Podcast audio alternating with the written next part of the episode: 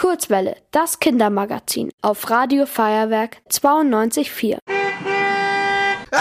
Ganz schön anstrengend für die Nase, so eine riesige Straße. Das muss an den vielen Autos und LKWs liegen. Oder vielmehr an dem, was sie ausstoßen. Maximilian Schwarz ist Epidemiologe am Helmholtz-Zentrum München. Er erforscht, was genau in der Luft rumfliegt, ohne dass wir es sehen können. In der Luft gibt es viele verschiedene Teile, unter anderem der sogenannte Schwebstaub. Und Schwebstaub sind feste und äh, teilweise auch flüssige Partikel, die in der Luft schweben und nicht sofort zu Boden sinken. Und diese Schwebstäube kann man anhand ihrer Größe nochmal einteilen. Und eine ganz kleine Einheit davon ist der sogenannte Feinstaub. Und der ist so klein, dass man ihn nicht mit dem bloßen Auge sehen kann, ungefähr 5 bis 25 mal kleiner als ein menschliches Haar. In Bayern kommt Feinstaub hauptsächlich aus dem Auspuff von Autos und aus Kaminen und da er in der Luft schwebt, atmen wir ihn ein. Das ist schlecht für die Gesundheit. Der Körper versucht, sich dagegen zu wehren, also so wie zum Beispiel bei Viren.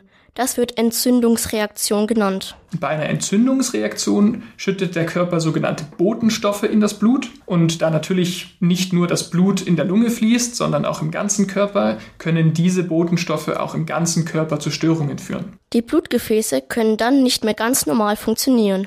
Das führt zu einem höheren Risiko für einen Herzinfarkt oder Schlaganfall. Aber der Feinstaub hat noch andere Auswirkungen. Wenn Feinstaub sich in der Lunge sammelt, kann er das Gleichgewicht im Körper zwischen Aktivität und Ruhe durcheinander bringen. Und dieses Gleichgewicht ist unter anderem wichtig, um wichtige Prozesse im Körper zu steuern, wie beispielsweise die Aktivität des Herzens. Am gefährlichsten sind vermutlich die allerkleinsten Teilchen. Manche Teile, zum Beispiel die ganz, ganz kleinen Partikel, können sogar durch die Lunge in das Blut quasi wandern und mit dem Blut dann durch den Körper ziehen. Und hierbei werden dann die weißen Blutkörperchen, das ist mehr oder weniger sowas wie die Polizei im Körper, aktiviert, die dann, ähnlich wie bei anderen Krankheiten, versucht, auch gegen den Feinstaub vorzugehen. Alle diese Reaktionen können uns sehr krank machen, aber ihr könnt euch vor Feinstaub schützen indem ihr die sehr stark befahrenen Straßen vermeidet und auf kleinere ausweicht. Aber klar, Schutz ist gut, weniger Feinstaub in der Luft wäre noch besser.